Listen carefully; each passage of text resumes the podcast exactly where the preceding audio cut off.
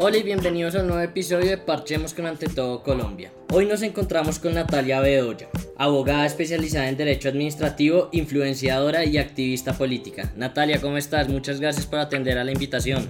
Hola, muchas gracias a ustedes por invitarme. Un saludo muy especial a ti, a toda la mesa de trabajo y a todas las personas que nos escuchan en este momento. Bueno, Natalia, acabamos de venir de elecciones. Hay nuevos alcaldes electos en todas las ciudades, pero hubo un cambio tanto en Medellín y en Bogotá y en Cali de, de, de, gobernantes y también como de tendencia ideológica. ¿Cuál es tu percepción frente a los nuevos gobernantes en estas tres ciudades? Bueno, yo espero de corazón que tanto en Cali, en Medellín como en Bogotá los nuevos alcaldes y gobernadores realmente trabajen en pro del desarrollo de sus ciudades y no vaya a haber un retroceso en lo que se hizo con los gobiernos anteriores. De verdad es un anhelo que tengo y tengo toda la confianza en que, sobre todo en Cali, que vamos a hacer un buen trabajo el nuevo alcalde y la nueva gobernadora. Eh, justamente Natalia, en Cali, pues el, el nuevo alcalde Jorge Iván Ospina estaba rodeado de, de ciertos líos judiciales. ¿eh? ¿Qué pasó con esos, con esos líos judiciales? Bien, pues eh, no tengo mucha información sobre ello, pero hasta donde tengo entendido, Jorge Iván tuvo una audiencia y está eh, a disposición de que haya un fallo, pero digamos que ese es un tema que espero no afecte en nada al buen gobierno que se espera él haga en la ciudad de Cali. Y tú que estás todo el tiempo pues en redes sociales, la gente te sigue, supongo que, que haces un, una escucha social muy buena. Eh, ¿Cómo has sentido a las personas? ¿Esperanzadas con los nuevos gobiernos o, o, más bien con miedo? ¿Cuál es ese sentimiento que hay en las personas de, de estas tres ciudades y sobre todo de Cali, que es tu ciudad? Bueno, yo creo que como en todo, y lastimosamente en Colombia, hay una polarización que es inevitable y muchas personas de derecha tienen temor con esos eh, gobiernos que muchos de ellos son de centro, otros más pegando a centro izquierda.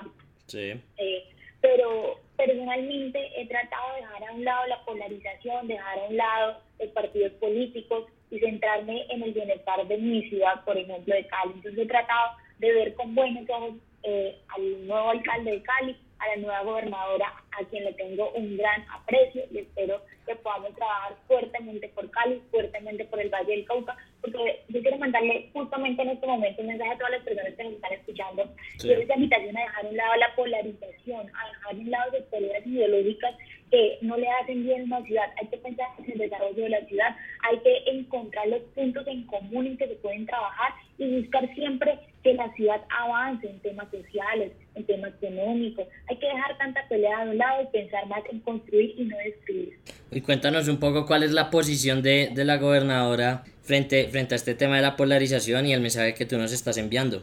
La gobernadora tuvo una, tuvo una votación histórica, más de un, casi un millón de votos alcanzó en las elecciones pasadas y tuvo la unión de muchos partidos políticos. La mayoría de partidos políticos en el Valle del Cauca se unieron a la gobernadora electa. Yo creo que ese es un buen mensaje de que ella va a gobernar con todas las personas que quieran construir departamentos, que quieran aportarle el desarrollo del Valle del Cauca. Realmente eh, estoy convencida que ella hará historia en el Valle del Cauca y será una de las mejores gobernadoras. La eh, eh, ella va a continuar el plan de gobierno que tenía la anterior gobernadora Lilian Francisca Torres, son del mismo movimiento político, y como ustedes saben, Lilian hizo un muy buen trabajo en el Valle del Cauca, esperemos que nuestra gobernadora Clara Luz Roldán la supere. ¿Y cómo es la, la, la, relación entre la gobernadora y el nuevo alcalde electo? ¿Hay vientos buenos?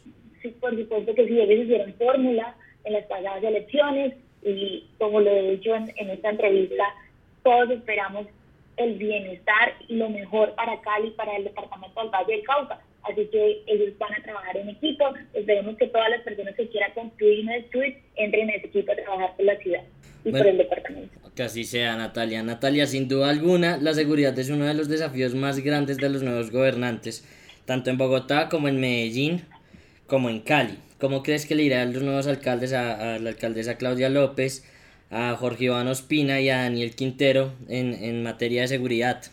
Yo creo que es necesario que en estas ciudades y en todas las ciudades de Colombia haya manos firmes contra la inseguridad. Yo creo que es uno de los problemas que aqueja a todos los colombianos y los nuevos mandatarios tienen que pararse firmes a combatir la delincuencia, a combatir el microtráfico y a garantizar seguridad a todos los habitantes de nuestro país. Ok, Natalia, Natalia, y hay un caso especial que es justamente Quintero en Medellín, él se vendió como un candidato independiente. ¿Tú crees que él realmente sea independiente o crees que hay igual unos intereses políticos de, de ciertos partidos con él?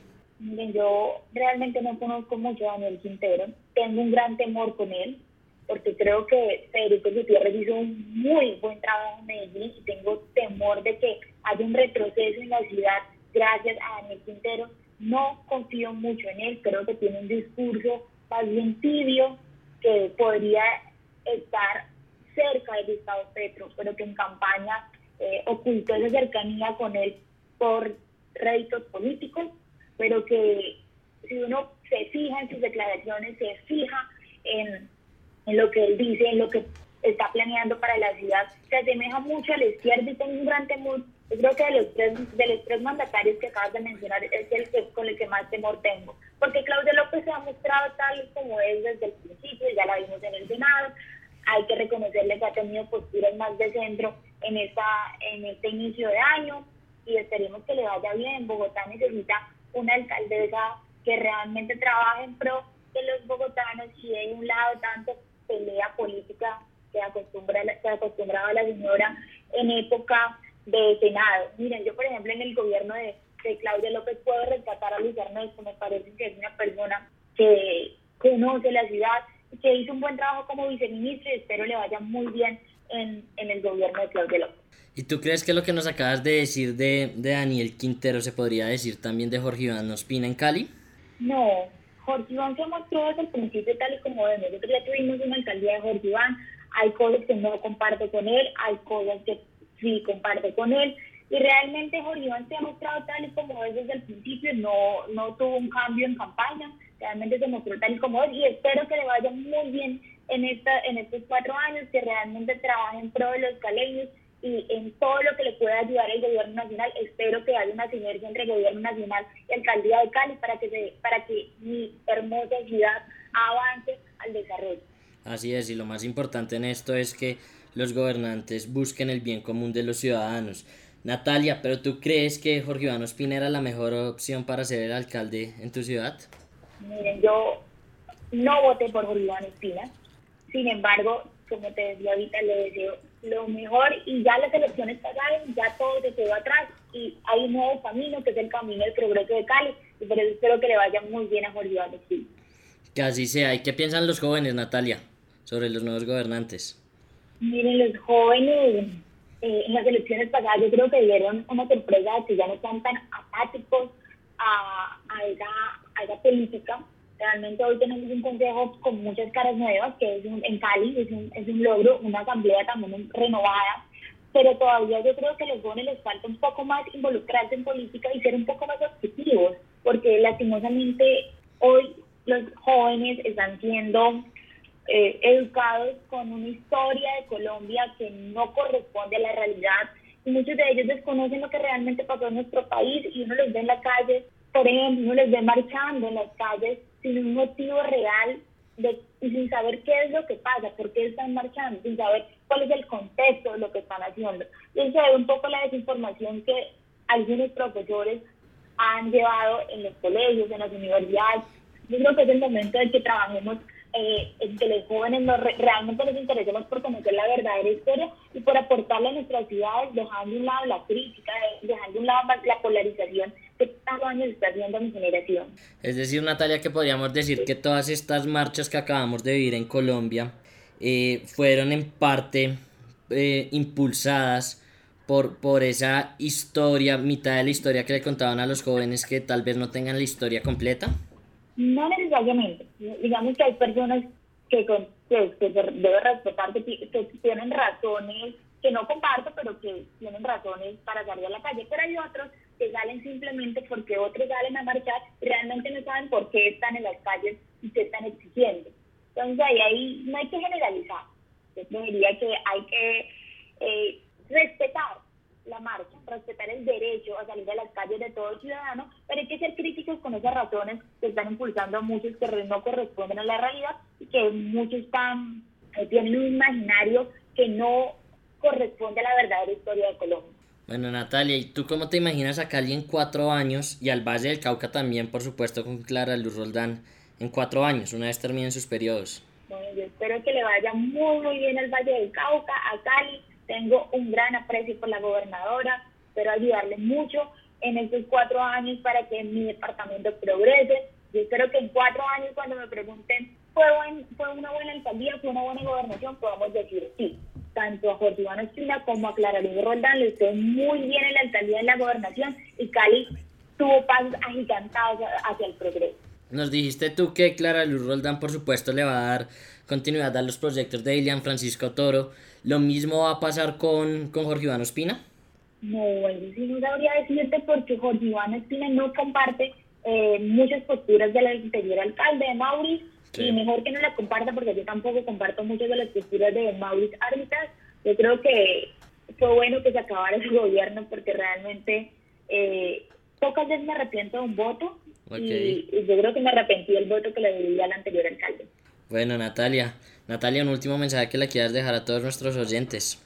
Bueno, a todos los oyentes les envío un saludo muy, muy especial. Les deseo un feliz 2020 lleno de mucha prosperidad y mucho trabajo por este país, porque este país necesita que todos trabajemos para llevarle progreso. ¿Cómo te podemos encontrar en las redes sociales, Natalia? Claro, en Twitter me encuentran como Nati Bedoya con doble I latina, en Instagram como N22Nata, en Facebook como Natalia Bedoya, mi fanpage también como Natalia Bedoya, y ahí pueden encontrarme y ven todos mis apuntes que hago diariamente sobre lo que pasa en este país. Bueno, Natalia, muchísimas gracias por acompañarnos hoy acá en la mesa de Ante Todo Colombia y esperamos que se vuelva a repetir. Gracias a ustedes, un beso y un abrazo gigante.